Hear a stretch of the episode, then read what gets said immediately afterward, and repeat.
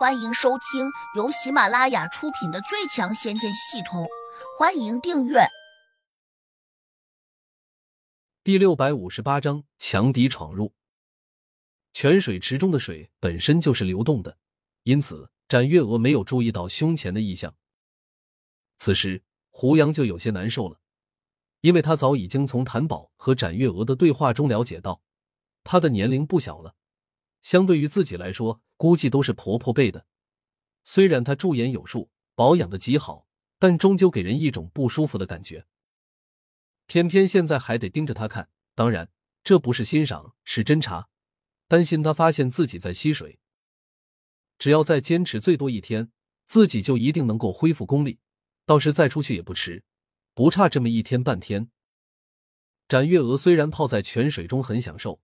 但她却还是觉得水流好像有问题，因为这些泉水好像时不时的从自己的胸前流过。不过他又觉得自己可能感觉有误，因为每次认真的查看时，却没有发现任何异样。就在这时，他突然看见小莲从远处飞奔过来，显得十分着急。展月娥有些惊讶，赶紧坐起来，却又只把头露在了外面。小莲，你跑这么快？有什么急事吗？他又关切的问了一句。小莲点点头，喊道：“有人想闯进来。”他的话音未落，就听到空中传来“轰”的一声大响，好像的震了一般，大地和山林都跟着摇晃。什么人想闯进来？展月娥有些惊异，又有点紧张，因为她已经感觉到了外面有人在强行破这个禁制。胡杨也有些好奇。偷偷的往外看，不过除了水流摇晃和山石晃动之外，他并不能看到空间外面的情况。不清楚，月娥姐，你赶快穿衣服。展月娥应了声好，二话不说，也顾不上小莲在这里了。她立刻跳到了岸上，随手拿出一块布帕，迅速把身上的水迹擦干，又飞快的把衣服穿了上去。空中不时还传出阵阵大响。就在展月娥刚刚穿好衣服时，天空里面突然又传出“嗡”的一声闷响。这声音十分沉重，不时又从上面吹下来阵阵疾风，呼啸着扫向了四周的山林。刹那间，飞沙走石，狂风大作。胡杨不禁也有些紧张，空中那个禁制看样子要被别人攻破了，不知是撕裂性的毁损，还是直接被高人解开。正在他推测着时，从云雾中突然钻进来两个人，走在前面那人是个胖子，年龄约摸四十多岁。他不只是脑袋胖如猪头，身体也一样胖的跟个球似的。偏偏他还拿着折扇在不停的摇晃，加之穿着一套白色长褂子，顿时给人一种很斯文的感觉。当然，他这种斯文显然是装出来的。从他并没有掩饰的头顶光芒上看。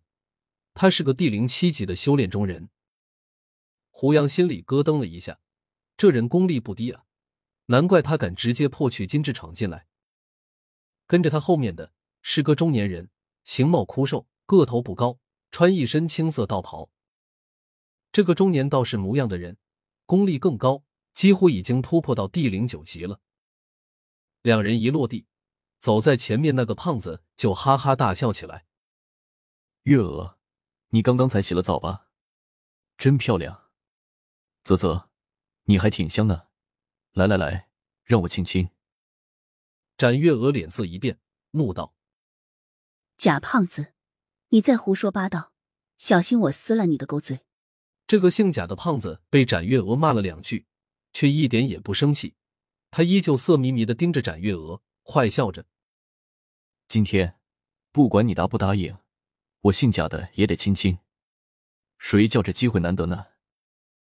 展月娥脸色大变，突然反应过来了，这岛上只有自己和小莲两人，小莲的功力比自己还差，自己今天只怕凶多吉少。但是他又有些不甘心，强子冷笑道：“贾胖子，你如果知趣，就给我早点滚出去，不然被我师伯看见，小心他打断你的狗腿。”贾胖子嘿嘿的笑道：“你师伯没有在这岛上，你以为我不知道？月娥，你吓唬不了谁，还是乖乖的从了我。我保证以后对你千般好万般好，让你有享用不尽的灵丹妙药。呸！我不稀罕，我娘好歹也是飞燕门一教之主，岂会差了你那个灵丹？展月娥不屑道：“月娥，你门中那种灵丹效果太差，你看你经常服用，功力依旧不见得长进，说明什么？说明你飞燕门炼制出来的灵丹太差劲了。”说话之际。贾胖子又拍了拍自己的胸膛，信心十足的接着说：“你看我，和你差不多时候开始修炼的，但我的功力和境界可比你高多了。那又怎样？”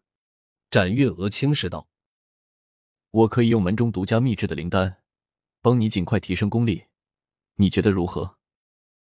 贾胖子诱惑说：“我门中的灵丹，绝对和你门中的不一样。”我就是因为吃了这种灵丹，功力才得以迅速提升。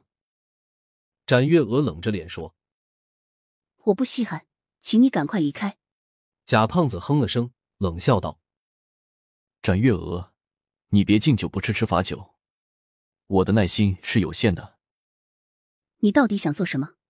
很简单，你今天若依了我，我们就是一家人；如果你不依，那就休怪我对你不客气。”贾胖子挑衅道：“展月娥心里暗暗叫苦，她心里清楚，这岛是飞燕门的一块海外飞地，平时全仗着禁制保护，哪怕自己的师伯回来了，恐怕也打不过跟着贾胖子一起过来的那个老头儿。